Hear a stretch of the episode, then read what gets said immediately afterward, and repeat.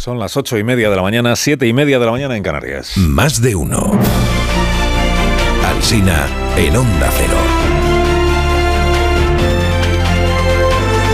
Dirección de sonido, Fran Montes. Producción, María Jesús Moreno, Marisol Parada y Alicia Eras.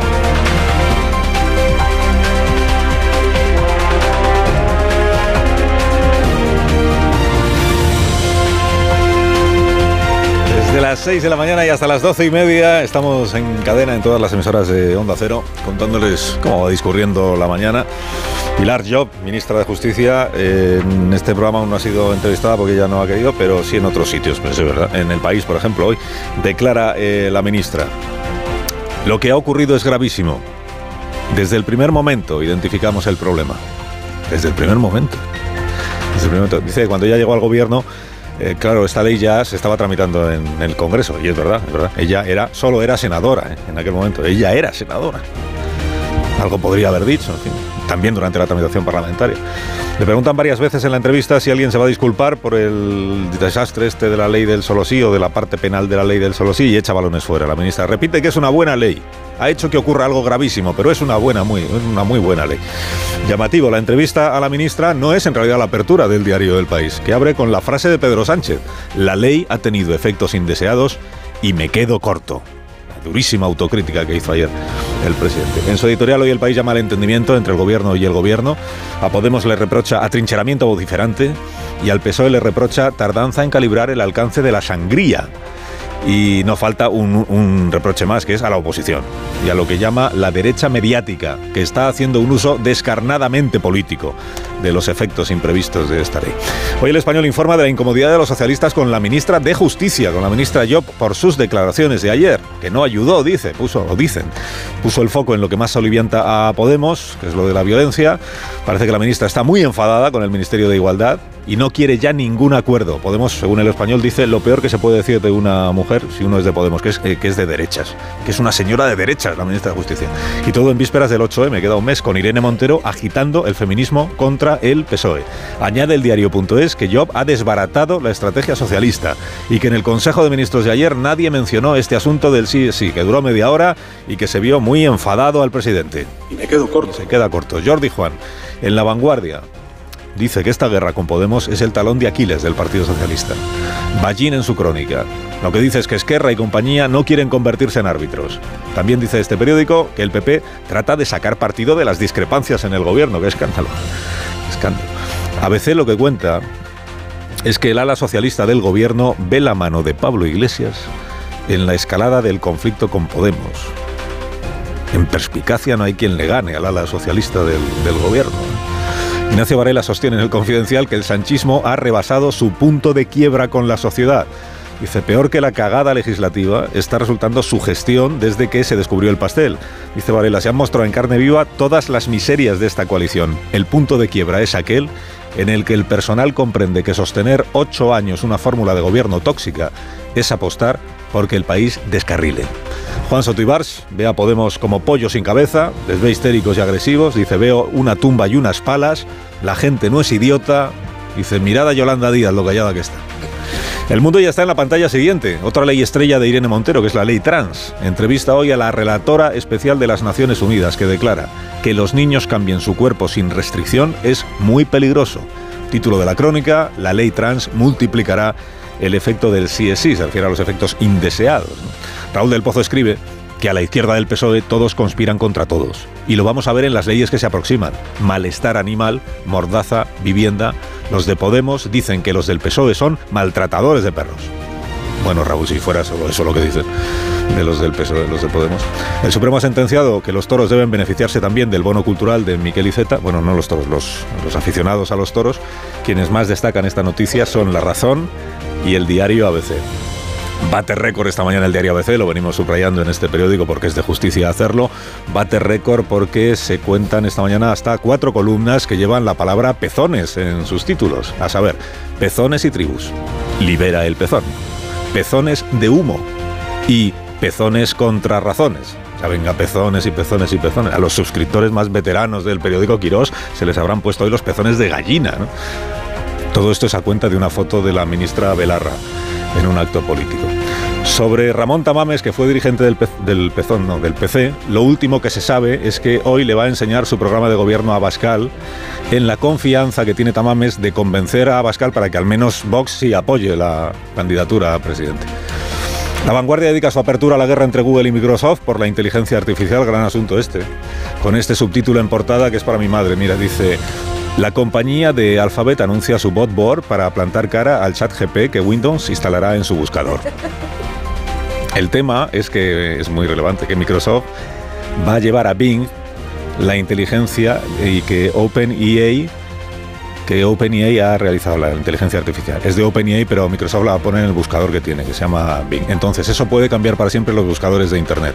Y dice la vanguardia que, claro, están muy atentos a esto también en Coer, en ErnieBot, en Anthropic y en Stability AI. O sea, que son los competidores de estas compañías. Y declara el experto en educación, señor Sharples, dice, Apenas ha pasado un mes y la forma en que los profesores han enseñado toda la vida ya no sirve. De momento lo que hay que hacer es volver a los exámenes orales para que los alumnos no puedan recurrir a la inteligencia artificial. En su, bueno, sobre el globo chino, que es lo que más interesa a Marta García ayer esta semana, escribe Juice Foyce en La Vanguardia, dice... Sorprende que una potencia tecnológica con 400.000 ingenieros graduados cada año recurra al globo para recabar datos sensibles, pero quizá es que son globos con mayor capacidad de precisión que los satélites más sofisticados, quizá, quizá, quizá. Biden retó a los congresistas en el Capitolio esta madrugada a decirle el nombre de un líder que le plante cara al chino Xi. Name me one, name me one. Y aquí es donde seguramente esperaba que los congresistas hubieran coreado tú, Joe, tú, you, Joe, you. Pero como no lo hicieron, pues pareció que no hay ningún líder que le plante cara al presidente sí. Y por último, el Daily Mail en el Reino Unido, aquí lo leemos todo, cuenta que la, iglesia, la iglesia anglicana está debatiendo cómo aplicar el lenguaje inclusivo a Dios. Que hay algunos obispos que defienden que hay que dejar de hablar de él. O sea, no es que haya que dejar de hablar de Dios, hay que dejar de hablar en masculino de Dios, que hay que buscar un género neutro. Ya no se diga nada de Our Lord y nada de Padre nuestro que estás en los cielos, porque no es ni padre ni madre, es eh, progenitora y ve a la vez. Entonces, que problema que se encuentran para el lenguaje inclusivo, que fue Jesús quien dijo, cuando oréis, decid Padre nuestro. Claro, a ver cómo le enmiendas ahora la plana al mismísimo Jesús. Desde que Yolanda Díaz propuso hablar de matria en lugar de patria, no se recuerda una disquisición tan elevada.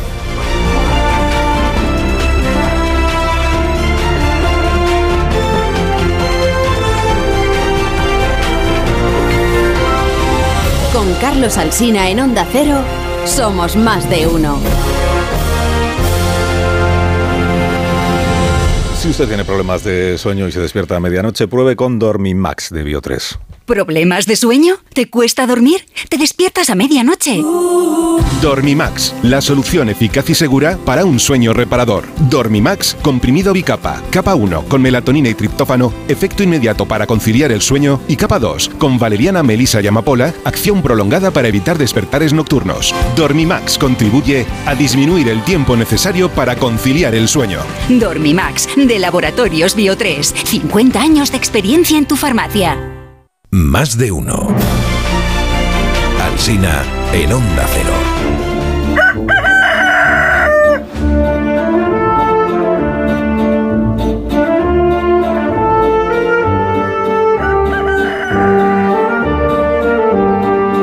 Está el gallo La Torre, como cada mañana a esta hora. Rafa, buenos días. Buenos días, Carlos Alsina. Después de que hablara Pedro Sánchez ante sus parlamentarios, estos prorrumpieron en un aplauso. No consta que ninguno le reprochara o al menos le preguntara por las razones por las que les hizo votar a todos ellos una ley deficiente. De entre las peores prácticas que deja esta legislatura estará sin duda la devaluación del parlamentarismo, la degradación más bien de una institución vital para la democracia. Hoy es poco más que un mero trasegador de decretos ley. Anoche en la brújula David Mejía comparaba el Código Penal con el corazón de la democracia y, y, en consecuencia una reforma del Código sería una operación a corazón abierto. Se ha reparado poco en el hecho de que se está reformando el Código Penal mediante una iniciativa tan precaria como es la proposición de ley. Una que acorta los trámites, una que ahorra los informes, una que prescinde de la derivación del Consejo de Ministros, una que puede presentar hasta Pachi López. O sea que que se está haciendo una operación a corazón abierto en la mesa de la cocina y con un cuchillo de dientes de sierra. Esto es una consecuencia directa del que será el legado más perdurable de todo el mandato de Sánchez, que es supeditar la legalidad por la gobernabilidad. Concluye la torre, concluye. Eh, concluyo que, que en apenas un semestre se han planteado al menos tres reformas del Código Penal con el único afán de preservar el poder de Pedro Sánchez, de satisfacer a sus socios o de consolar a sus votantes, a sus votantes o exvotantes. Es- están operando a corazón abierto con un cuchillo mellado y, y las consecuencias empiezan a ser visibles, claro. Te deseamos que tengas un día estupendo. La Torre, gracias por madrugar con nosotros. Es mi trabajo. Adiós, adiós. Están de suerte los contertulios de este programa porque hoy les vamos a regalar unos Callahan antes de empezar la tertulia. Es que lo llevaban Luego ya pidiendo. depende cómo se porten, igual les regalamos Claro, otros. sí, es que me decían que no estaban muy cómodos a veces, por eso Sí, vengo no, no yo. están cómodos. Exacto, no para traerle los zapatos más cómodos del mundo, los Callahan. Y además ahora los tienes de rebajas. Innovación tecnológica y diseño se unen para ofrecerte siempre un producto de máxima calidad con un estilo contemporáneo que garantiza el bienestar de tus pies y la comodidad que siempre caracteriza a Callahan Adaptation. Tecnología, diseño y confort a buen precio. Encuentra los zapatos que te harán disfrutar de una experiencia única al caminar, fabricados en España por expertos artesanos, a la venta en las mejores zapaterías y en callahan.es.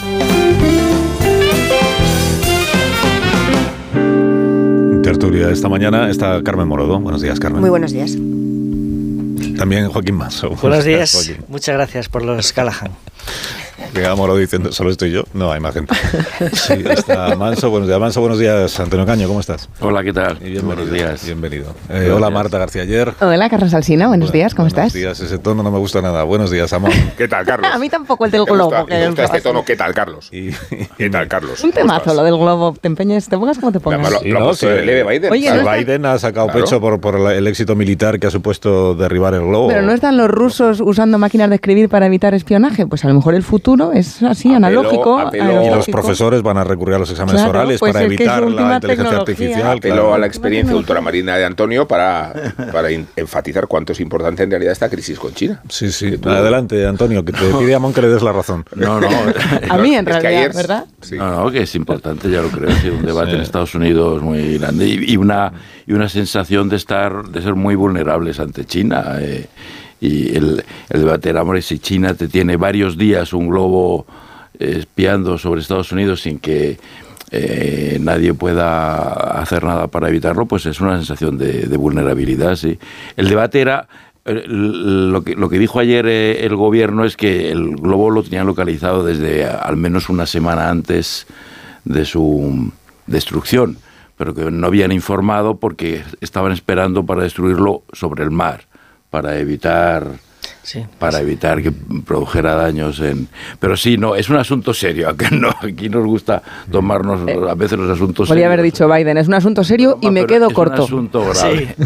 No, pero es que entre tanto, hasta que fue descubrido, de- destruido, Manso. recorrió Ah. 3.000 kilómetros. Por lo tanto, la imagen pública es de un enorme simbolismo en relación a esa vulnerabilidad. Yo creo que ese es el principal problema. Y ese- esos globos ya se usaban en tiempos de Eisenhower. Yo me estoy poniendo las pilas en enterarme del globo porque 202023 y el globo ya verás, ya verás. Ya se usaban en tiempos de Eisenhower. Sí. Pues entonces no han evolucionado gran cosa. Hombre, los exámenes orales también se utilizaban. en- Y, y sobre todo que China, lo que demuestra, China está a lo suyo. Eh, todos los demás estamos distraídos, incluido Estados Unidos. ¿eh? Todos están distraídos, estamos distraídos con otras cosas. Aquí lo único que está lo suyo, que es ser la mayor potencia mundial y- y en eso este empeño dedica todos sus esfuerzos y lo dedica todos los días y no se distrae, no, no, no pierde atención. Bueno, a las 9 de la mañana os recuerdo que tenemos sesión de control en el Congreso de los Diputados, porque ya vuelve la, ya estamos a febrero, por tanto ya vuelve la plena actividad parlamentaria, también con las sesiones de control y por tanto tendremos ocasión de escuchar las eh, preguntas a las primeras que son al presidente del gobierno. Eh, la primera es del Grupo Parlamentario Popular y de alguna manera pues el, el asunto del solo sí es sí naturalmente que va a surgir en ese debate parlamentario. Ya veremos si hay más debate sobre este asunto entre la oposición y el gobierno o entre el gobierno y el propio gobierno. ¿no? A ver con cuál es el tono que utilizan hoy las ministras. Tiene una pregunta la ministra de Justicia sobre esta cuestión. La ministra de Justicia y la ministra de Igualdad. Por las pistas que ya dieron en el día de ayer, tanto la ministra de Justicia como la ministra de Igualdad, digamos que no parece que el clima en este momento sea muy propicio para el entendimiento. Eh, más bien todo lo contrario, porque ayer se manifestó, eh, sobre todo a Pilar Job, que es a la que menos escuchamos habitualmente, porque es menos dada a las comparecencias públicas, el tono era de un, globo, nunca mejor traído, eh, de un enfado descomunal el que tiene con el, con el Ministerio de Igualdad por no haber atendido a sus sugerencias o consideraciones jurídicas y por estar acusándolo a ella en público de desproteger a las mujeres, de querer revictimizarlas, de querer eliminar el consentimiento, de volver al Código Penal de la Manada, en fin, todas estas cosas que para alguien que ha sido delegada del gobierno contra la violencia de género, que fue el puesto que tenía Pilar Job, creo recordar que antes de ser presidente del Senado, pues no es naturalmente un, plato de gusto. Eh, de esto hablamos enseguida, también con vosotros. Antes me dejáis que salude. Hay, hubo una entrevista en el país el 17 de enero de la que nos hicimos en este programa y que luego tuvo una cierta repercusión a Manuela Carmena. ¿Os acordáis cuando Manuela Carmena dijo aquello de bueno, una entrevista en la que hablaba de más cosas, pero el título era No corregir la ley del solo sí, estos efectos que ahora se llaman efectos indeseados, como diría el presidente, y me quedo corto, no corregir la ley es soberbia infantil. Eh, Manuela Carmena, jueza y exalcaldesa de Madrid. Buenos días, Manuela. Hola, buenos días, ¿cómo estáis? Pues bien, bien, aquí dándole una vuelta a esta cuestión del, solo sí es sí. Eh, mire, empiezo por, preguntarle o por preguntarte, Manuela, eh, como, jueza. Eh, ¿Está usted o estás entendiendo las explicaciones que están dando en el gobierno desde el Ministerio de Justicia y del Ministerio de Igualdad respecto a este asunto de si el consentimiento está o no está en el centro, de si la violencia y la intimidación deben aparecer o no deben aparecer como agravante? Eh, tú que, tú que conoces la materia jurídica, porque nosotros no, yo, por lo menos yo no, pero tú, tú puedes seguir las explicaciones y el debate que se está produciendo o no? Pues eh, mira, hombre, seguirlo sí lo sigo, claro, porque porque estoy, vamos, los escucho a unos, a unos y a otros, ¿no? Pero lo que te digo es que sí que me da mucha pena el que mm, cuando se hagan, cuando se hacen leyes y sobre todo cuando en el desarrollo de las leyes se plantea cuáles son las penas adecuadas, porque claro, yo estos días he estado hecho un esfuerzo y por mirarme toda la documentación que está en la página del Congreso, ¿no? De, esta ley, ¿no? Y, lo primero que miras es cuál es el objetivo de la ley, qué se pretende, ¿no? Bueno, pues fundamentalmente se pretende, como no, yo diría, disminuir las agresiones contra las, las agresiones sexuales, eh, disminuirlas al máximo posible. Entonces, claro, lo primero que para eso es, si lo queremos hacer bien, hay que saber en qué situación estamos, ¿no? Y ahí empiezan las dificultades dificultades. ¿no? Tenemos un Consejo General del Poder Judicial que eh, tiene un organismo que se llama el CENDOC, en el que están todas las sentencias, bueno, casi todas, ¿no? Pero no se hace análisis, no se estudia. ¿no? Entonces yo me pregunto, mm, ahora que se habla tantísimo, el código, el código penal de la manada, Vamos a ver, la sentencia de la manada se revocó por el Tribunal Supremo, ¿no? ¿Qué efectos producía el código anterior? ¿Por qué no analizamos eh, si efectivamente había un número muy grande de sentencias, que había habido absoluciones cuando debía haber habido condenas? ¿O cuáles eran las actitudes de las mujeres denunciantes? No sé, de todo eso no se analiza absolutamente nada, ¿no? Y otra cosa que, que, me parece imprescindible, ¿no? Eh, ¿Qué pasa con los violadores que resultaron condenados, ¿no? Eh, ¿Cuánto tiempo estuvieron en prisión, fue el necesario, en ese tiempo necesario hizo cambiarle sus conductas, ¿no? Y, ahí pues tenemos algunas, algunos datos que, son muy interesantes. Instituciones penitenciarias ha hecho un informe sobre la reinserción que es extraordinario, ¿no? Y que da unos datos muy esperanzadores. De nada de eso se habla. Entonces, pues ahora tú dices, hay una discusión agria, política, mm. Mm, digamos, simple, eh, en fin, y, lo importante que es saber eh, qué tipo de penas, qué características, qué duraciones deben tener para conseguir esa disminución que se pretende, pues no la analizamos bien. Entonces, yo que me gustaría pues decirles que, no sé, que piensen, que, que no se ensarcen en, cuestiones que son, eh, digamos, pues opinables y que el tiempo nos dirá eh, cuáles son las más adecuadas y, y que, que se analice de todo lo que ya ha pasado, que tampoco es tan negativo, ¿no? Y no sé, se me ocurren estas consideraciones, ¿no? Y eh, yo, yo qué sé, Carlos, a mí, yo estoy intentando ayudar un poquito en esto y tengo un pequeño programa en Radio 5 que se llama Máster en Justicia y intentamos hablar de estas cosas, ¿no?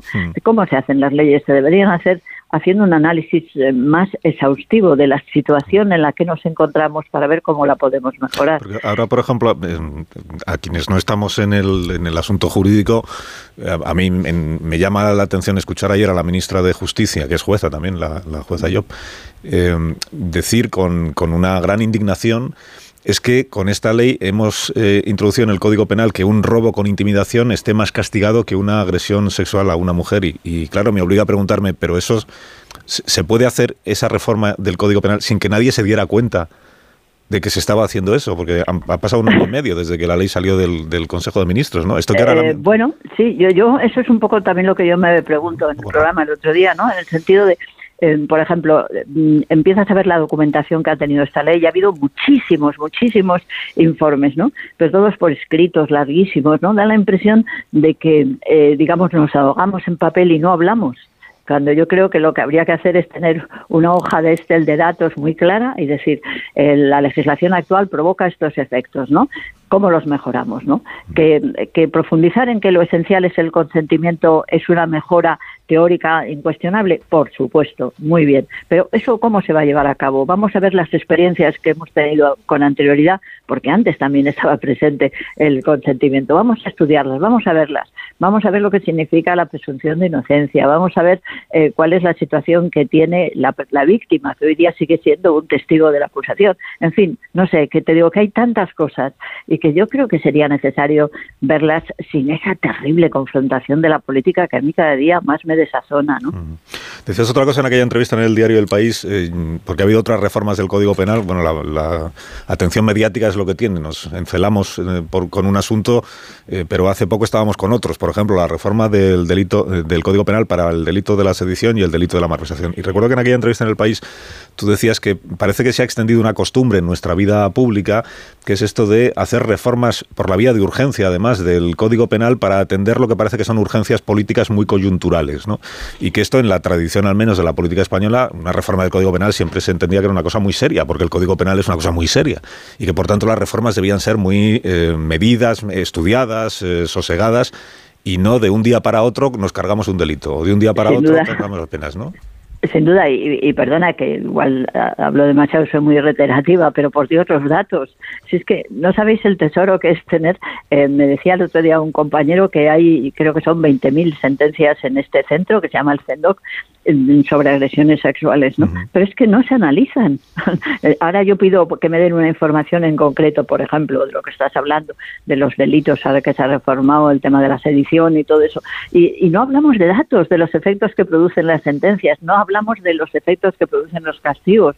Y las sentencias, en el Código Penal, eh, cuando se impone una serie de años de cárcel, son castigos, pero que se hace con la voluntad de que reformen las actitudes que tienen las personas castigadas y que valga también un poco como de advertencia para que esos delitos no se cometan, ¿no? Y todo eso hay que hay que analizarlo. Y ya os digo, me encantaría que vierais el documento estupendo de instituciones penitenciarias en el que es muy esperanzador porque la- el, el índice de reincidencia general no llega ni siquiera al 20% y dentro de esa reincidencia Dentro de ese 20%, el de las agresiones sexuales de la reincidencia son solamente el 22%. Es decir, que, que son datos que nos ayudan a, a mejorar, ya está, pero, pero con otra calma, ¿no? No, Estas cosas que se están diciendo que, que son que dificultan muchísimo un debate eh, serio y, digamos, empático, ¿no? Porque en cada parte tienen un poco de razón, ¿no?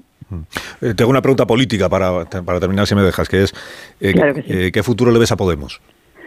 Pues no lo sé, ya sabes que yo siempre he dicho que para prever el futuro no soy nada buena. Es decir, que una bola de, de estas de- del futuro de la política no lo tengo, no lo sé. Mm, Yo creo que pues tendrá algún tipo de evolución, yo pienso, ¿no? En el sentido de que me parece que también hay varias almas ahí en Podemos, desde fuera me parece verlo, ¿no? ¿Y, vas a hacer campaña en las municipales de Madrid eh, por eh, Rita Maestre, por Reyes Maroto, por las dos a la vez o por ninguna? No, no, no, no voy a hacer campaña. Yo estoy fuera de la política y no voy a hacer campaña. Lo que pasa es que eh, sí que me gustaría recalcar lo importante que son las elecciones y todas, pero las municipales, como están tan tan pegadas a nuestra convivencia diaria, pues tienen que ser muy muy profundas y me encantaría, en la medida de lo posible. Oye, yo he tenido cuatro años, he sido alcaldesa de Madrid, creo que, eh, que conozco un poco de lo que significa la gestión municipal y mi experiencia pues la pongo a, a, digamos a disposición de los que la quieran utilizar. ¿no? Carmena, gracias por haberme acompañado esta mañana y que tengas buen día. Lo mismo a vosotros. Hola, Carmena, jueza, exalcaldesa de Madrid y además colega ahora porque hace un, un programa de radio, como ya mismo nos acaba de, de recordar. Eh, sé que queréis hablar de este asunto, naturalmente, y yo también quiero que lo hagáis, eh, pero tengo que hacer una pausa eh, muy cortita. Y además luego nos dará pie la sesión de control en el gobierno a escuchar vuestras opiniones, interpretaciones, incluso vuestros pronósticos, ¿no? De cómo va a acabar, si es que va a acabar este asunto que el gobierno pensaba que como la sedición y la malversación decían vamos a meter distancia con las elecciones de mayo, eh, a ver si es posible que lleguemos a mayo con todo esto terminado y, estamos a 8 de febrero y ya ves tú cómo está el asunto, tan presente en el debate público nacional. Ahora seguimos. Más de uno en Onda Cero.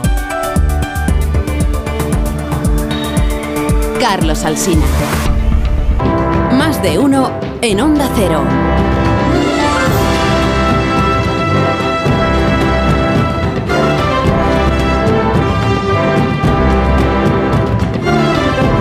Mañana, 8 en las Islas Canarias, con Manso, con Morodo, con Caño, con García y con Amón. Vamos a escuchar el comienzo de la sesión de control al gobierno de esta mañana. Está la presidenta Batet ya Pregunta de dando la, la, palabra a Cuca Gamarra. Concepción Gamarra Ruiz Clavijo del Grupo Parlamentario Popular en el Congreso.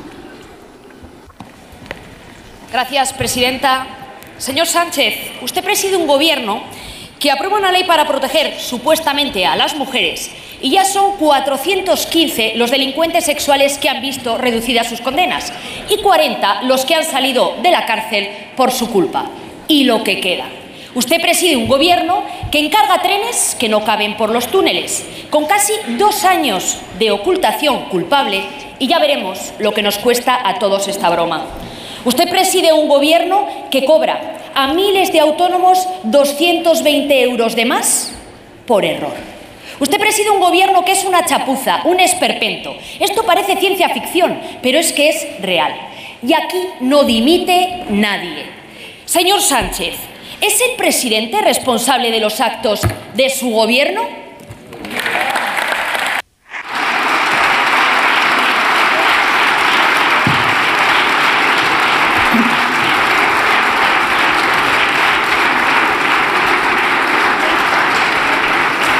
Señor presidente del Gobierno.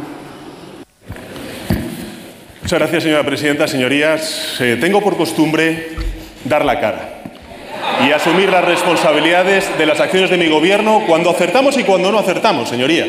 Es verdad que cuando la inflación estaba dos puntos por encima de Alemania, la culpa, según ustedes, era del señor Sánchez y hoy que está tres puntos por debajo de Alemania, parece ser que el mérito es del Espíritu Santo.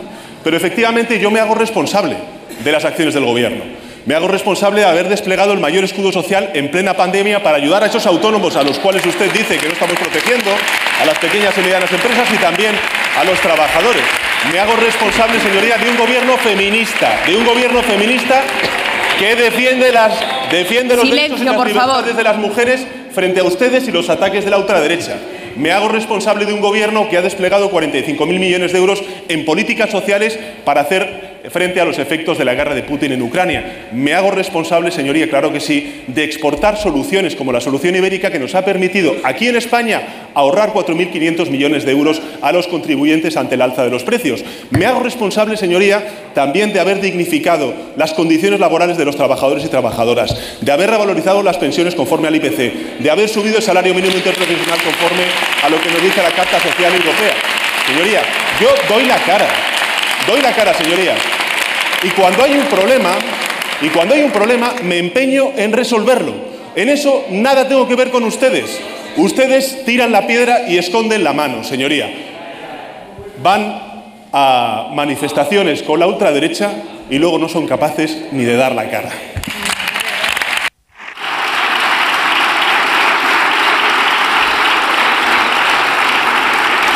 Pareció que el presidente iba a decir algo más sobre su responsabilidad en la ley del solo sí es sí, pero, pero no era así.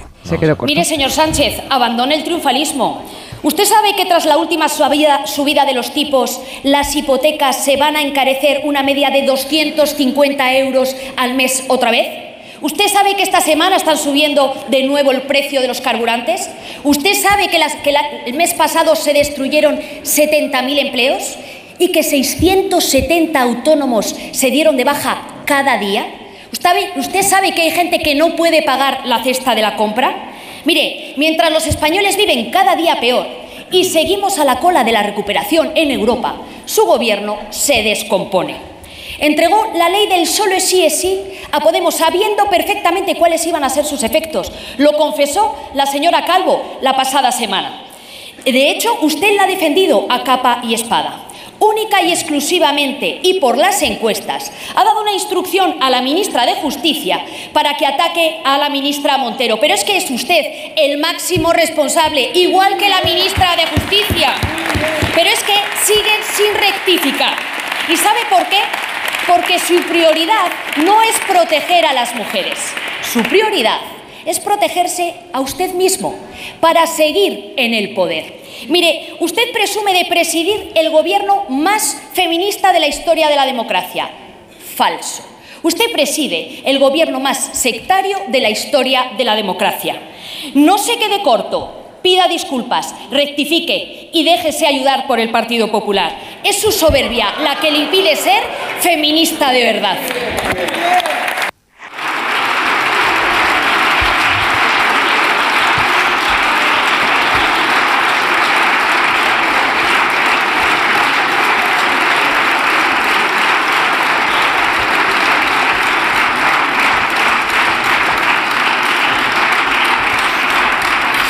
Señor presidente del Gobierno. Gracias, señora presidenta. A ver, cuando el Partido Popular se autodenomina algo es para echarse a temblar. Ustedes se autodenominan el único partido constitucionalista del sistema político español y llevan cinco años incumpliendo la Constitución. Dicen ahora que son feministas. Bueno, pues si son feministas, retiren el recurso en el Constitucional a la ley de interrupción voluntaria del embarazo y rompan los acuerdos que tienen con la ultraderecha en distintos gobiernos. En todo caso, señoría, le diré, ustedes tiran la piedra y esconden la mano. Esconden la mano.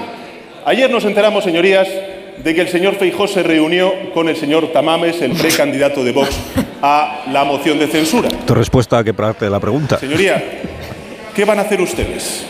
Yo creo que lo mínimo que debe hacer un, o mejor dicho, un líder de la oposición en este Mm, caso es pues dar la cara. Muchas gracias, señor presidente. Presidente del gobierno, estuvo a punto de decir. Bueno, mientras sigue la sesión de control, que no quiero que mis contertulios se pasen toda la mañana aquí eh, mirando sin, po- sin poder comentar. Eh, venga, ya podéis empezar. Eh, mientras seguimos escuchando de fondo eh, la Sí. sesión de control, porque luego, a ver si nos da tiempo, antes de que acabe la tertulia, a escuchar la pregunta que se le va a hacer a la ministra de Justicia, que me parece que es la más interesante de la mañana, que es por qué el Consejo de Ministros aprobó una ley sabiendo que suponía rebajas de penas, que esto es lo que la ministra ha venido a admitir. Y es probable que la ministra recuerde que ya no formaba parte de aquel Consejo de Ministros, lo cual es una manera también de descargar la responsabilidad sobre quienes sí estaban ahí. Bueno, eh, de lo que hemos escuchado y de la situación que venimos contando. Y de lo que no hemos escuchado, porque, Lo que no hemos escuchado porque también, el sí. señor presidente ha eludido conscientemente cualquier corte que pudiera hacer referencia al hecho por el que se le preguntaba, que era la ley del sí es sí. Por lo tanto, qué mejor prueba de que se encuentra en un callejón sin salida. No es el primero en el que se mete, eh, pero sí es uno de los más complicados, porque sus socios han manifestado una absoluta contumacia a negarse a bajar de la montaña de la ideología a pesar de la evidencia de la realidad de los 400 casos de agresores sexuales beneficiados. Cuanto más tiempo pase Sánchez en ese callejón sin salida, más tiempo quedará expuesto al costo de opinión pública que tendrán nuevos casos de agresores sexuales beneficiados al coste que podría tener una potencial reincidencia a la vista de la peligrosidad de los sujetos y al coste que tiene que se ponga de manifiesto de una manera tan clara su dependencia respecto de este extremo. Dependencia presente y sobre todo dependencia futura, porque ahora mismo no sabemos de qué manera el presidente del gobierno será capaz de formar una coalición con expectativa de poder que no pase efectivamente por Podemos. Esto es lo que ahora mismo no sabemos cómo sería posible. Desde el punto de vista del interés general, la proposición del Partido Socialista lo que viene a reconocer es que la gradación racional de conductas anterior a la ley del sí es- era la adecuada. Con lo cual, todo lo que estamos viviendo vienen a decir que era absolutamente ne- innecesario. Tanto hay que preguntarse quién es el responsable. Si hubo varios informes de órganos constitucionales que advirtieron de que esto iba a suceder, si hubo varios ministros que también lo hicieron, alguien tiene que haber sido responsable de conceder autoridad a la ministra de Igualdad para que la ley, aun con eso, saliera adelante. Y yo creo que el nombre de ese responsable se nos ocurre a todos y nos quedamos cortos.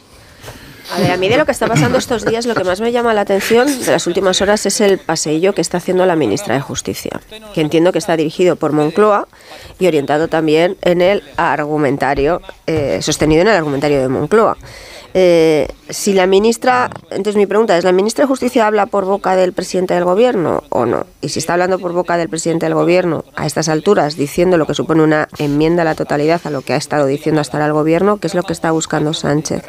Porque desde el entorno del presidente del gobierno no se cansan eh, en decir y en ir contando por los, eh, pues en comidas, en cenas, en eh, todo fuera del ámbito oficial, que, ellos con lo que cuentan es con, con Yolanda, que necesitan a Yolanda para las elecciones generales, pero no que necesiten para nada a... No hablo de Unidas Podemos, sino de, de, de Podemos. Entonces a mí me queda la duda si esto al final, más allá de lo que nos interesa de verdad, que es de qué forma se corrige con urgencia una reforma legal que... Eh, escarcela a violadores antes de cumplir sus condenas, sino se está convirtiendo en una operación política donde se libra ese pulso entre eh, Podemos, Pablo Iglesias, Pedro Sánchez y Yolanda Díaz para ver si quiénes son o cómo queda repartida la izquierda de cara a las próximas elecciones generales. Luego, desde el punto de vista legislativo, eh, en un primer momento se nos dijo que se iba a tramitar por vía de urgencia, parece que la vía de urgencia ya no es así, lo cual manda también un mensaje a la sociedad de que priman más los intereses políticos porque alternativa para sacarla por vía de urgencia la tienen, que serían los, los votos del Partido Popular. Eh, y le veo difícil arreglo. Le veo difícil arreglo porque me parece que desde el punto de vista eh, discursivo el, gobierno se ha metido en una madeja que ha ido creciendo, creciendo, creciendo de embustes y de contradicciones y esto llega en un contexto donde eh, con los socios los socios de la mayoría de investidura están divididos. Ahí hay una hay un bloque que es el que están formando y se está consolidando entre Esquerra, Bildu eh, y Podemos, y por el otro lado tienes a Yolanda, a Yolanda Díaz, a la vicepresidenta, a lo que quede de Unidad de Izquierda Unida, Unida, exacto, y al Partido Socialista. Entonces, para que puedan tener los votos de la mayoría de investidura, mmm, el encaje es que rectifiques la proposición de ley que ha presentado el Partido Socialista de nuevo y que se vaya y que acepte los votos de Podemos, porque si no, no va a tener a Esquerra y a Bildu. Y si no, la otra alternativa es contar con el Partido Popular, cosa que nos han dicho ya ellos, que los votos del Partido del Partido Popular no los quieren en ningún caso. Entonces no, no, no, le veo no, no, le veo salida para arreglar Pero, Carmen, esto solo cuanto una antes. observación respecto a esto del Partido Popular, Antonio, solo porque tiene que ver con, con esta idea, es que no pueden rechazar al Partido Popular es que si el Partido Popular aprovecha esta crisis para significar su sensibilidad social, su sentido de Estado, y le ofrece sus votos al Partido Popular, al Partido Pero Socialista. ya lo han rechazado. No, si es que no los puedes rechazar. Tú vas con una enmienda al Parlamento, coincide con No, tu si lo proyecto, someten a tu programa, votación, lo no, votas y lo apoyas. no puedes impedir que Pero gobierno ahora hay una demás. negociación. Esto se alarga porque tú No, tienes una negociación no, de enmiendas, demás. yo digo, a ver, Me cuesta ver al Partido Socialista. No, pero el No, día no, que si es que lleve, no, lo que dice Rubén, no. el día que sometan a votación. Igual no que Casero aprobó la reforma laboral. alargando, no, alargando, alargando. vamos a a entonces no, cambia la ley. Aquí, Claro, no, eso, no, eso no, es, pero, a eso ver, es. si espera, la cuestión es, el Partido Popular y Vox Silencio, por favor. están Ha dispuestos a apoyar la, iniciativa de la reforma porque coincide con sus presupuestos mucho más en el caso del Partido Popular que el de Vox. Eh, si tú vas a, a una votación, no puedes renunciar a que te apoye quien te quiera apoyar. Yo creo que el Partido Socialista busca negociar en el trámite No, de enmiendas y en cuanto no, introduzcas un mínimo contigo, cambio, espera, no, estoy de el Partido contigo Popular no podrá que apoyarlo. el espantajo de la ultraderecha va, va a intentar servirle a Sánchez de argumento para seducir a sus aliados naturales. Pero en las cuestiones nucleares que están en juego no hay margen de arreglo posible y creo que se va a dar esa paradoja, que Sánchez... Es, yo creo que el último episodio de su legislatura es un gran pacto con Vox y el PP. No. Bueno, Bueno, digo no. que es el gran, Puede que, ser, que ¿no? es el No, gran de- no, yo no delirio lo- de su legislatura. Eso- solo Yo no lo apunte, descarto. Pero no porque lo la quiera, letra- sino porque no lo puede evitar. que La es mucho letra de la divertido. proposición de ley que Antonio, han presentado, yo- eh, eh, la violencia, por ejemplo, agravada, todavía yo- mantiene las penas no que existían cómo- en la, en la reforma Sí, no sé cómo se va a salir. por A ver, es, eh, y tienen que armar, tienen que vestir el muñeco para ver cómo sale del asunto. Pero hay un, yo nunca, nunca jamás he visto un gobierno derogar su propia ley. Eso es la primera vez a lo que, es, una- es un asunto sin precedentes. Derogar su propia ley y una ley importante. Eh, ¿Cómo se cuenta eso? Es que eso no tiene ninguna solución política posible. Eso solo se va a tratar de tapar de una forma, con propaganda. Una intensísima ración de propaganda que lleve a pensar algunos, y algunos llegarán a pensarlo, que esa ley en realidad era del PP y que hubo un momento de distracción en el que alguien en, el Consejo de Ministros la presentó y por fin una cadena de errores que llevaron a aprobarla y ahora el gobierno pues sale como debe estar el gobierno siempre pendiente de los intereses de los ciudadanos, sale a proteger a los ciudadanos y a derogar esta ley. Eh, digo, esta va a ser la propaganda y tan absurda como, como suena, tan absurda como suena porque es en ese nivel de absurdo, de esperpento, ha dicho Curra Gamarra, creo que acertadamente, nos estamos eh, nos estamos moviendo porque lo que estamos viendo no es una crisis eh, convencional, es una, es una crisis eh, realmente absurda, que responde a, a, la ineficacia del gobierno, a la falta de profesionalidad. Y en el fondo, quiero decir una, una última cosa, todos los gobiernos acaban pareciéndose al presidente del gobierno presidente de gobierno acaba por marcar su estilo. ¿Y cuál es el estilo de este gobierno?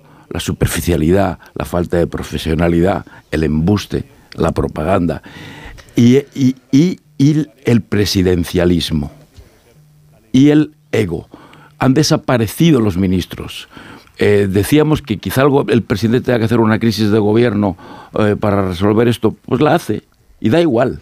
Se pueden quitar dos ministros y poner otros dos. No pasa absolutamente nada porque hemos llegado a un punto en que, que los ministros no tienen, carecen de pensamiento propio.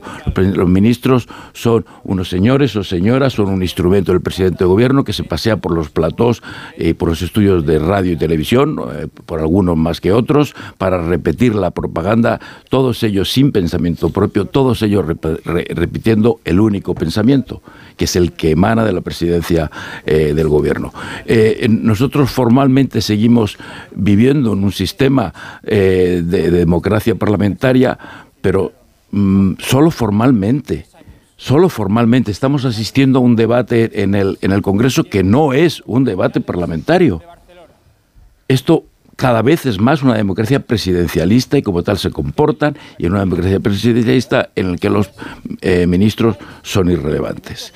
Eh, y creo que este es el, el, fondo, creo que esto es el fondo que nos, de, la situación política que nos ilustra el, el, fracaso de esta, el fracaso estrepitoso de esta, de esta ley. Dame que vayamos ahora, Marta, dame un momento. Eh, voy al Congreso porque Juan de Dios Colmenero, antes de que empezara la sesión de control, también estaba atento a lo que se dice, si es que alguien ha dicho algo, no lo sé antes de entrar al hemiciclo con el, tema, la polémica, de, bueno, el debate que está abierto respecto de la ley del solo sí, porque están las ministras que están en, el fragor de la pelea de barro están también sentadas en el Banco Azul esta mañana, que son la ministra Montero y la ministra eh, Job, bueno, y la ministra Belarra, que también participa de... Juan de Dios Colmenero, buenos días. ¿Qué tal? Muy buenos días, Carlos. Sí. Y a la espera de esa pregunta, como decías ya la ministra de Justicia, Pilar Job, que se la hace la diputada Margarita Proins, ¿no? Sobre, sobre por qué aprobó eh, la ley del sí sí a sabiendas, es decir, pese a saber que se rebajarían las penas y las consecuencias que va a tener. Bueno, pues a la espera de eso y contestando ahora el presidente del gobierno, Gabriel Rufián, que le está preguntando directamente por el policía infiltrado, es decir, que si eh, eh, en, qué momento se decidió eso y qué delitos estaban cometiendo supuestamente las personas a las que estaba vigilando el policía infiltrado. Al margen de todo eso, en los pasillos, eh, la pregunta que se está haciendo de forma reiterada, aunque no la ha contestado nadie, es si hay margen para el acuerdo. Lógicamente ayer mm, se dejó plazo, lo comentaba hace un momento, Carmen, se, ha dado otra semana más que puede suponer incluso otra más en, la, tramitación parlamentaria. Mucha prisa no, no debe de haber por parte del Grupo Parlamentario Socialista a todo esto mientras se va produciendo el goteo de escarcelaciones y de, y de rebaja de condenas día a día, ¿no? Pero dos semanas más aquí de trámite parlamentario, si hay margen para el acuerdo. Bueno, pues la única que ha contestado ha sido la portavoz de Igualdad del Grupo Parlamentario Socialista, Andrea Fernández, diciendo que claro que sí y que vamos a ver cómo se desenvuelve esta semana y las próximas semanas para ver si hay ese margen para el acuerdo. Eh, esa misma pregunta se la han hecho a la ministra de Justicia, que ha entrado rápidamente en el hemiciclo, que no ha querido contestar. Esa misma pregunta se le ha hecho al presidente del gobierno, si había margen para el acuerdo, y tan solo ha dicho buenos días y no ha querido contestar. Y bueno, vamos a la espera ahora de esa pregunta del Grupo Parlamentario Popular sobre por qué se aprobó esta ley a sabiendas de que iba a tener estas Ha dicho el consecuencias. ministro, ha dicho el presidente, buenos días y me quedo corto. Y ya, ya nadie, ¿qué, qué más le vas a preguntar? Ya, sí. Fíjate, ¿cómo es eso de que no quiere, ha hecho una pregunta y no quiere contestar, ha hecho una pregunta y no quiere contestar, ha hecho una, una pregunta al presidente del gobierno y no ha querido contestar? Pero ¿cómo, cómo contamos esto con esta, con esta naturalidad? ¿Para qué está? Que lo contamos cada... Claro, pero, pero, pero fíjate, Carlos, El día de la a, eh, pero. ¿a qué otra Es que se, lo, cosa? ha- se lo ha dicho Rufián también ahora. ¿A en qué la- otra cosa Si va que- el presidente del gobierno al No, Parlamento pues si no a a Rufián confianza? le ha dicho, a me ha, veces- me ha no, a contestado a usted a lo que no le he preguntado. Bueno, Claro, Claro. claro. quiero decir, lo que dice Carlos, es que no llama a escándalo lo que se repite prácticamente en cada sesión. Es decir, la degradación de la cultura de- democrática va más allá del hecho de que no responda. Es que eh, se miente a diario, pero no solo eso, sino que se institucionaliza la mentira. Se incorporan a las exposiciones de motivos de leyes muy importantes, sin ir más lejos, esta misma, una cantidad de mentiras que a nadie llaman a escándalo. Es muy interesante Nadie- lo que ha dicho Manuela Carmena precisamente ahora, recordando la falta de datos con la que se legisla. Es, es muy que se preocupante. abandona el proceso no racional solo- por completo, claro. Y no solo la falta de datos con la que se legisla, sino lo mal que se explica. Porque ayer la ministra de Justicia fue muy esclarecedora en la entrevista que dio en la SER, precisamente esclarecedora de la confusión en la que vive ahora mismo el gobierno. Porque a la pregunta de, de es- esto no, no se puede explicar mejor, la ministra llamaba a los ciudadanos directamente a leerse el Código Penal. Dijo, esto se arregla si todos nos ponemos a leer el Código Es Penal. el Pero ¿cómo puede ser eso? ¿y dónde está la, dignidad de los ministros? ¿Dónde está la dignidad de los que ministros que, han jurado, que han jurado, no han jurado lealtad al presidente del gobierno que exclusivamente, han jurado lealtad a nuestras leyes a nuestra constitución. No hay ningún ministro que le diga, mire este señor presidente, Perdón, Antonio. yo no puedo salir A defender esto. De hecho, eso es lo que mentira". está haciendo la ministra de Justicia es justamente lo contrario. Si ella ha, ha estado en contra de esta ley, lo ha mantenido, se ha mantenido callada, Por entiendo tanto- que por lealtad. Pero ¿Alguna razón hay para preguntarse por qué ahora sale a tambores batientes a decir la verdad? ¿No? Digo, hasta ahora había estado callada, ahora sale a tambores batientes, no sé Bueno, que claro, suena, suena como un pato lo que, cojo, no lo que No, pato Job ha dicho es que no es el momento de buscar culpables. Algo especialmente escalofriante Pero cuando sí viene de creo, una Marta, magistrada, yo sí que cuando creo que viene el de una momento. jueza que dice que no hay que... Pues claro que es el momento de buscar No. responsables, que es lo que tendrían que ser, pero no lo están no el Y la ministra de Justicia es uno, ¿no? está Bueno, dejando claro. claro Quizá, el, de- el- quizá el el desastre. gobierno quiere quemar a la ministra de Justicia para destituirla, para destituirla Pero se está de quemando semanas. sola, porque una Hombre, ministra que no. sale, sí, Bueno, ha salido la- a dar unas explicaciones lamentables. No puede una Las que ministra de justicia, obligado a en- dar, las que le han Antonio, obligado a perdona, dar. que diga la ministra de Están justicia que de es que sencillo, que se dieron sencillo, utilizó la palabra sencillo.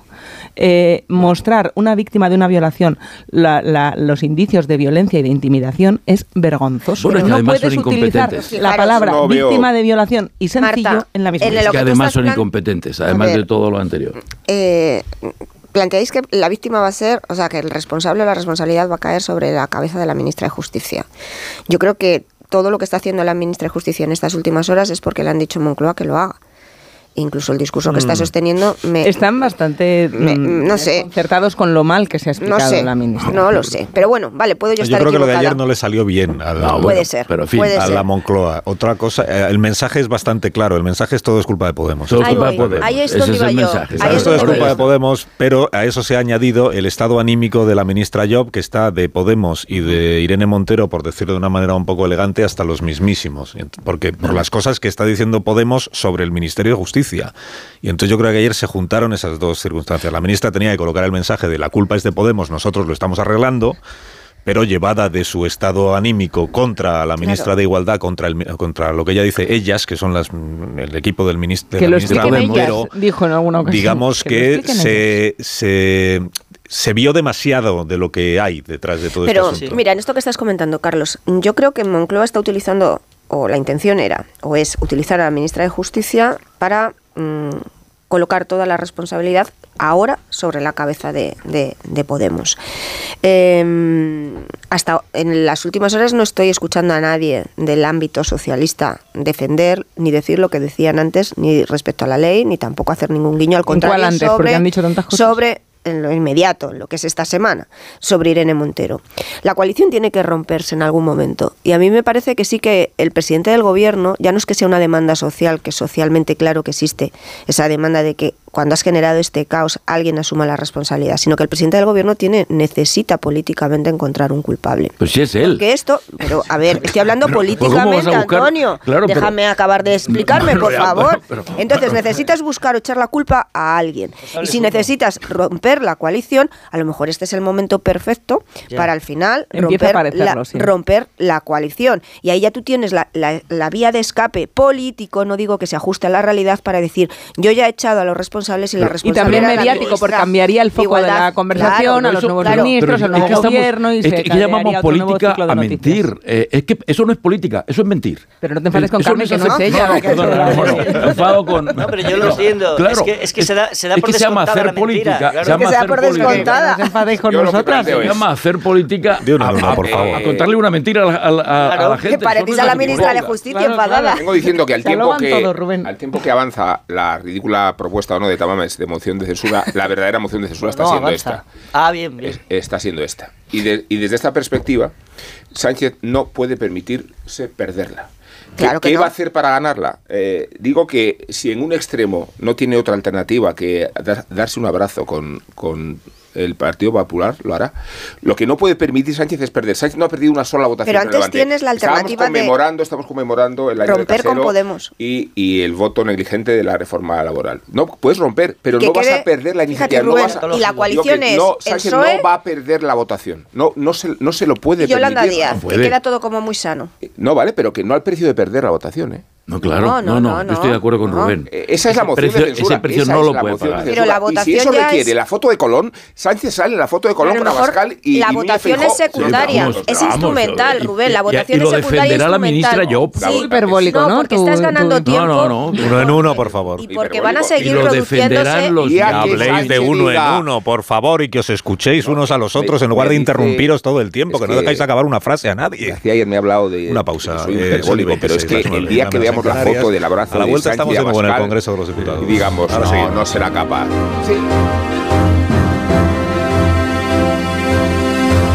Más de uno. Onda Cero. Carlos Alsina.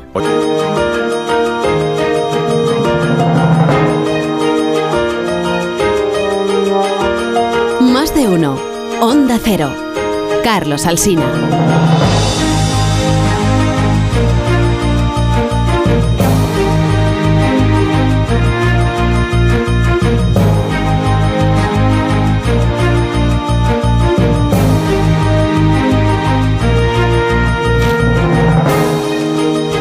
31 minutos, 8 y 31 minutos en las Islas Canarias y adelante la sesión de control en el hemiciclo en el Congreso de los Diputados. El presidente del Gobierno ya ha abandonado el- la sala. Dicen los que hoy han tenido ocasión de compartir, digamos, medio gesto con el presidente o media palabrita con el presidente que no tiene un día, digamos, como de buen humor. Ya sé que Ya, sale- hemos contado que el diario.es cuenta hoy que ayer en el Consejo de Ministros cita a una, bueno, no la cita, dice que una ministra eh, no identificada eh, ha contado al diario.es que el presidente ayer, que, que nunca le había visto tan enfadado, tan enfadado con el asunto este de Podemos y Po- Podemos es el culpable ¿no?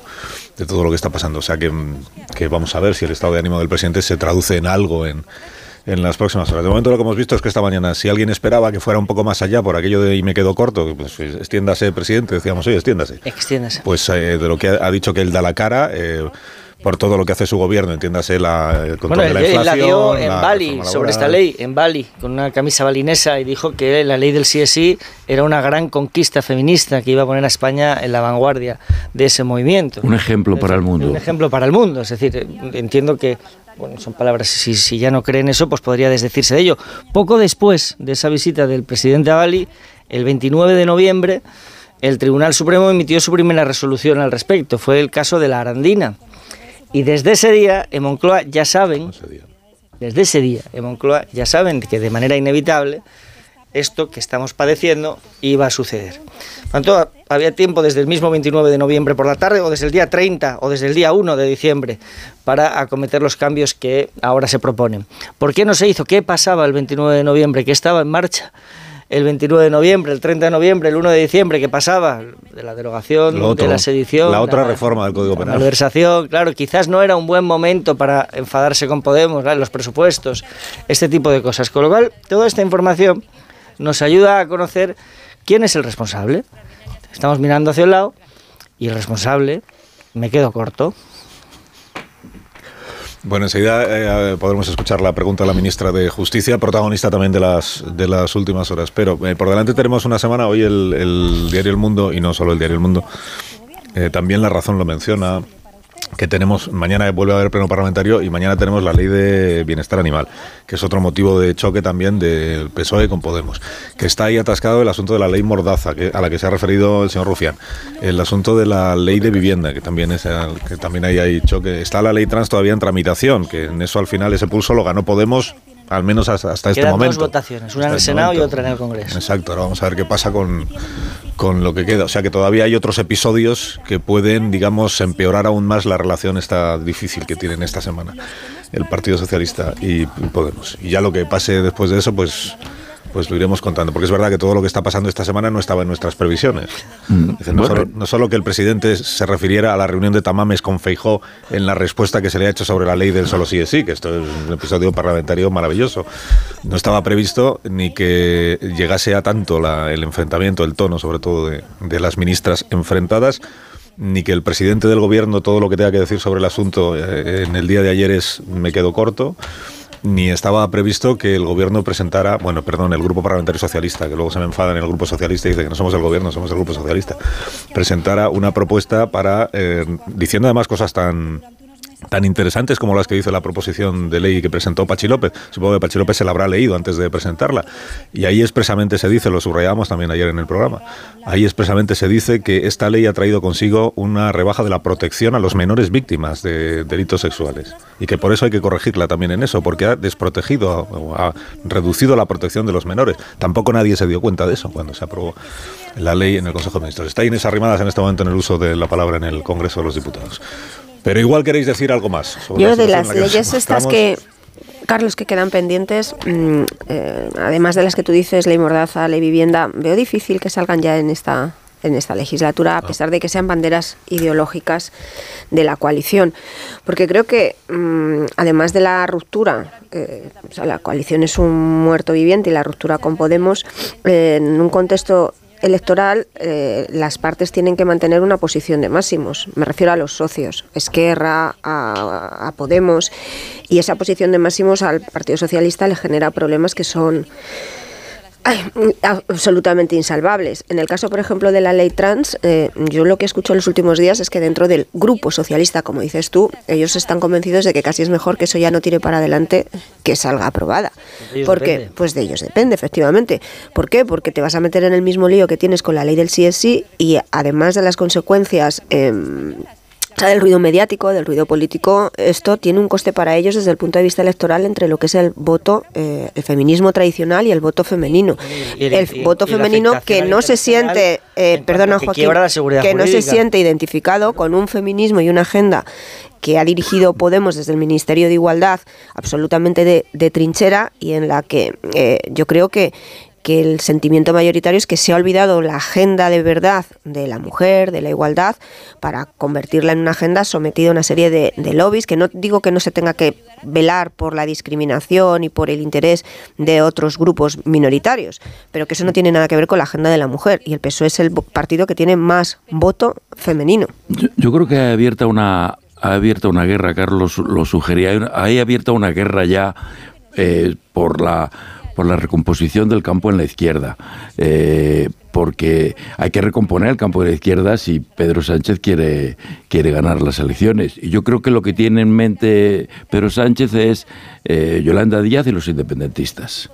Y de ahí de ahí tiene que salir eh, su mayoría. Ya no le interesa Belarre ni le interesa Irene Montero. Tiene, tiene esa idea en la cabeza. Lo que ocurre es que aquí hay otro señor que no está sentado en el Parlamento todavía, pero que no ha dicho su última palabra. Eh, y al que un poderoso empresario catalán le, le va a poner una televisión a, su servicio. Y yo creo que Pablo Iglesias tiene su propia, su, sus propios planes, eh, que no coinciden con los del presidente del gobierno.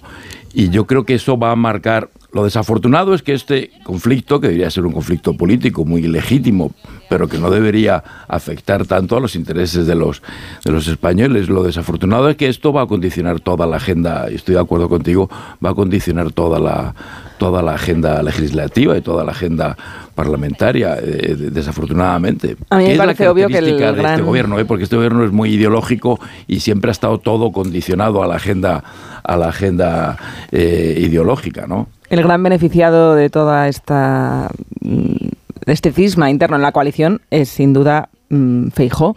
Creo que cuando se divide la coalición y andamos mirando a ver qué declaraciones perjudican más, si a la, a la, a la ala morada o a la ala socialista del gobierno, al final esto debilita a la izquierda, debilita el espacio de la izquierda, debilita los argumentos de la izquierda para reformas eh, que pueden o no salir adelante. Y me parece que en esta pelea de PSOE-Podemos claramente el gran beneficiado aquí es Feijóo, al que le dan cada vez mejor las encuestas y que la imagen de Sánchez fortalecido que teníamos antes en otoño pues está, por mucho que la economía vaya bien, que era su gran, su gran baza, y de hecho ahora en la réplica volvía a colocar los datos económicos y los 45.000 millones que saca siempre a pasear de ayudas sociales, eh, claro, aquí cada vez está más debilitada la izquierda porque la base de votantes está cada vez más Pero, desconcertada. pero por una razón, o sea, no, porque no, no tanto porque no salgan adelante las reformas, sino porque parece más bien que las reformas se dirigen a satisfacer una determinada obsesión identitaria o ideológica antes que el interés No, pero general. eso no Es que desmoviliza más votante de la izquierda porque no es que comparte esa visión pasando. tuya de la cuestión identitaria. Lo que, lo que Perdóname, desmoviliza en el caso más... de la ley del sí es sí, tienes a, tienes no, a pero no, 400 no en la, la cuestión calle identitaria, sino el que, el que se estén... Claro. Bueno, que yo no lo llamaría así, te quiero decir. Yo te hablo de la desacreditación constante que se hacen unos a otros. A- Ver a una ministra acusar a otra de estar desinformando y meter bulos es lo que más desconcierto genera. No, no la cuestión de fondo de la ley de la que estamos hablando, Sí. sino el que ya no transmiten la idea de ser fiable a quienes todavía Pero la creían que lo pregunta eran. que yo te hago, Marta, creo que la desmovilización del voto de la izquierda o la desmovilización del voto para la izquierda está, se explica fundamentalmente por los por la por el fracaso de la gestión, por, el- por la desconformidad con la gestión del gobierno. Otra cosa es que ah, eh, si entendemos el voto de izquierda como el voto ideológico, fanático, que da igual lo que haga la izquierda, siempre va a votar por la izquierda, ese no lo desmovilizas nunca. Pero yo por eso digo el voto para la izquierda, es decir, el, el de la gente que que quiere darle una opción de gobierno a la izquierda, esa gente no va a votar por la izquierda, pero no por ninguna razón. Pero la gestión de- económica, fíjate que da- estaba No, no, dando buenas noticias y creían no en el gobierno que iba a darles por la gestión del gobierno. La- hablo por cómo qué, qué saldo deja el gobierno y para mucha gente, para millones de personas que antes votaron por el Partido Socialista y ahora lo van a hacer, el saldo es negativo. Y esa es la razón principal, no, aunque haya Sí, una pero que la derecha acuse al gobierno de estar haciendo una mala gestión tiene mucho menos peso para desmovilizar al votante de izquierda, es lo que estaba intentando decir, que, que se lo digan también desde la izquierda, No, que, que- esta, que sea- esta, esta manera de desacreditarse mutuamente que sea la les- realidad. les, Es que perjudica a los Llevamos dos. tres, No, yo creo no. que llevamos tres años esperando este momento. Me refiero al instante en que por fin el amago se convierte en realidad y Frankenstein se destroza en pedazos porque en su naturaleza originaria está esa, esa dimensión y esa expectativa.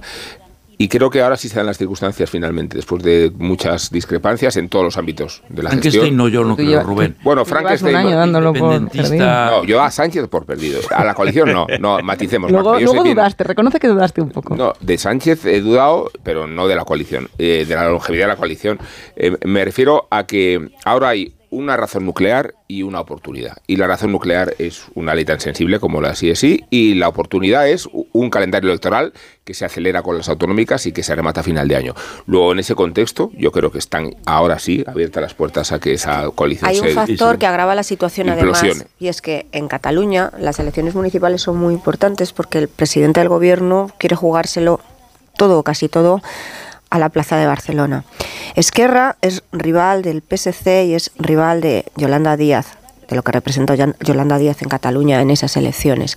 Y eso complica todavía más las relaciones de aquí a esas elecciones municipales eh, entre Esquerra y el Partido Socialista, si queremos sacar de la ecuación a, Podemos. Comentabas tú, Antonio, que es, es verdad, yo también creo que, que el presidente del gobierno tiene en la cabeza trabajar en esa reorganización de la izquierda. Y la reorganización de la izquierda para él, si le da tiempo o no le da tiempo, lo veremos, es eh, esa idea de elecciones eh, municipales, mm, la plataforma de Yolanda no se, no se moja, no se quema, a Podemos le va mal, y una vez que quede convertida en una fuerza desde el punto de vista territorial, que ya lo es, pero totalmente mm, out, outsider, eh, empieza el movimiento de reorganización de la izquierda donde Podemos quede calificada como esos radicales con los que ya no contamos. Ahora, yo me queda la duda de, si la opinión pública eh, conseguirá quitar o, desligar de la coalición a Unidas, a Izquierda Unida y a Podemos. O si todo el mundo en la calle piensa que el Partido Socialista no puede llegar nunca a gobernar si no sigue contando con la marca de Podemos. Pregunta a la ministra de Justicia. Del Grupo Parlamentario Popular en el Congreso.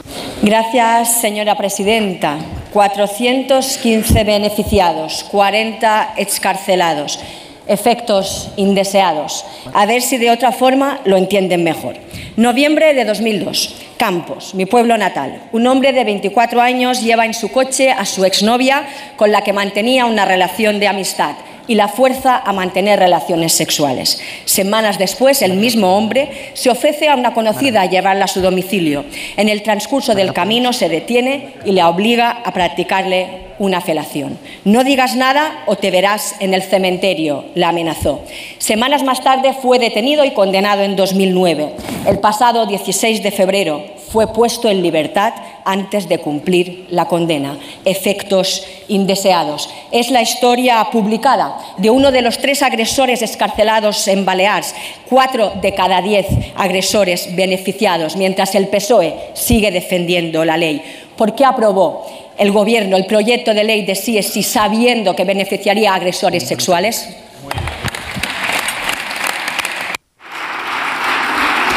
La ministra de Justicia responde a la pregunta de la diputada Proens del Partido Popular, del Grupo Parlamentario. Señora ministra de Justicia. Presidenta, Señoría, este Gobierno defiende la ley porque abordar los aspectos preventivos de protección, de persecución de los crímenes desde una perspectiva integral es una auténtica novedad en nuestro sistema. Sigue el modelo que se seguía con la Ley de Protección Integral contra la Violencia de Género y es algo muy positivo y que se ha valorado también muy positivamente por países de nuestro entorno y también por los organismos de la sociedad civil.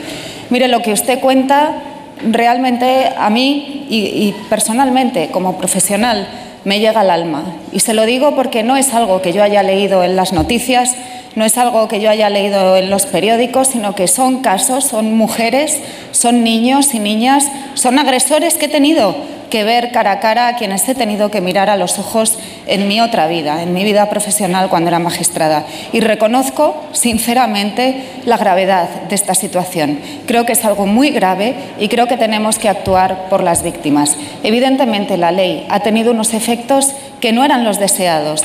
Hemos actuado desde el primer momento, desde la primera rebaja Estuvimos estudiando las resoluciones, estuvimos analizando qué era lo que se decía en ellas, cuál era la reacción también de la Fiscalía General del Estado y cómo iba eh, resolviendo el Tribunal Supremo. Y precisamente ante esas reacciones, ante, ante las eh, resoluciones que se estaban dictando por los tribunales, entendimos cuál era el foco del problema.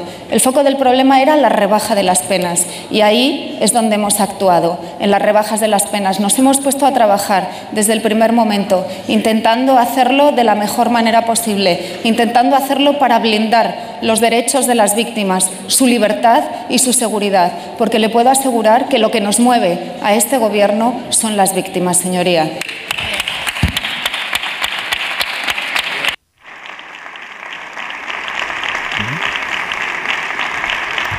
Vamos a ver cómo sigue. Señora Pruens. Señora Job, me alegro, me alegro de que se sienta responsable, porque esta es su ley. Esta es la ley Sánchez, es la ley Díaz, es la ley Marlasca y es la ley Job. Pero también es la ley Paje, es la ley Vara, es la ley Andreu y es la ley Armengol. Esta es la ley del PSOE. Porque usted, lo ha dicho como ministra de Justicia, pero como juez, tenía una doble responsabilidad. Y diga lo que diga hoy, usted ha optado por callar. Cayó cuando el señor Sánchez dijo que era un hito feminista. Cayó cuando la secretaria de Estado se rió de las víctimas. Cayó cuando el gobierno insultó a sus compañeras fachas con toga. Cayó cuando Pachi López dijo que había que dar un toque a los jueces. Y cayó cuando le advirtieron todos y rechazó la reforma ofrecida por el Partido Popular en el mes de diciembre para acabar copiándola dos meses después y un sinfín de dolor más tarde. Pero el daño es irreversible y usted también, como juez, lo sabe. El horror provocado es irreparable y ustedes ni siquiera han pedido perdón. ¿Se imagina cuántas mujeres como la de Zamora tendrán que huir ante las amenazas de sus agresores? ¿O, cómo están las 56 víctimas de Andalucía que han pedido ayuda psicológica y jurídica a la Junta? Usted van a cambiar la ley. Muchas gracias, señora Pruens. Le acabo el tiempo a la diputada del PP y ahora si la ministra lo desea, puede decir algo más. Y si no lo desea, pues hasta aquí llegó el debate. Tiene mala cara la ministra. Le ha dado ahí, ¿verdad? No, no, claro, sí. Además ha sido la primera vez No, tocado, que ha habido un reconocimiento tan explícito del error. Y además, Señora ministra de Justicia. Señora presidenta, señoría, yo lo único que quiero decirle es que evidentemente yo me siento absolutamente responsable de esta reforma. Eh, asumo eh, en primera persona lo que pueda pasar. Creo que tenemos que actuar para blindar los derechos y las libertades de las víctimas, su seguridad. Una adecuada pena, una pena proporcionada, retribuye moralmente a las víctimas, de eso no hay duda. Pero también me pregunto que con todo esto que usted ha dicho, ¿dónde estaba el Partido Popular cada vez que este Gobierno ha aprobado alguna medida en favor de las mujeres? Muchas gracias. Tranquilo, tranquilo. Tranquilo, tranquilo, le están diciendo a algún diputado que se ha exaltado. me da la impresión. Bueno, la ministra de Justicia es eh, la primera integrante del gobierno que asume personalmente la responsabilidad de lo que ha ocurrido y asume también lo que pueda pasar eh, o lo que tenga que pasar. Que ahora ya ahí se abren las especulaciones. ¿En qué está pensando la ministra? Lo que pueda sa- pasar en adelante, ¿qué significa? Que, que no prospere la proposición de ley que ha presentado su grupo parlamentario, que al final sea ella la que tenga que asumir en primera persona el fracaso de esta negociación con su defenestración como, como ministra. La han dejado sola, además, en el, en el Banco Azul. ¿no? Está sola y con, con el sola. Sea, gesto de estar hundida y... presidente del gobierno, se ha ido Irene Montero, no hay nadie eh, asistiendo a, a este primer reconocimiento.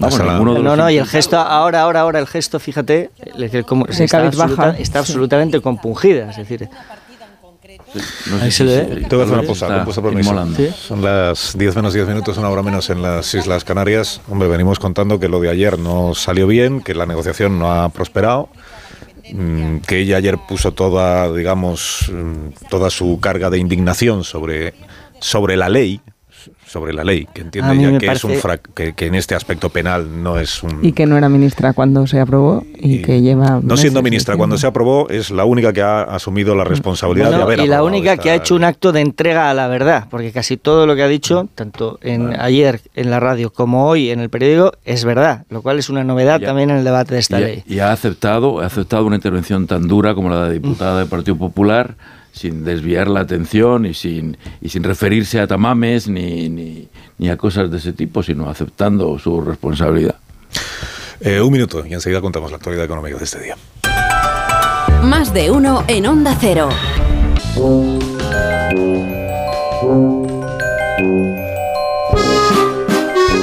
Indultas esta mañana? Pues a un jugador de baloncesto, y si me lo permites, al mejor. Me refiero a LeBron James y a la proeza que ha supuesto convertirse en el máximo anotador de la historia de la NBA. Sucedió el acontecimiento esta madrugada en la cancha de los Lakers y en presencia del jugador angelino que conservaba el récord desde hace 38 años, Abdul Jabbar. 38.387 puntos. Bien podría cantarlos un niño de San Ildefonso. 38.387. Si no fuera porque no hablamos de una lotería, hablamos en todo caso de una profecía. La que se atrevió a publicar Sports Illustrated en 2003 cuando LeBron comparecía en la mejor liga del mundo con un titular inequívoco y premonitorio. El elegido.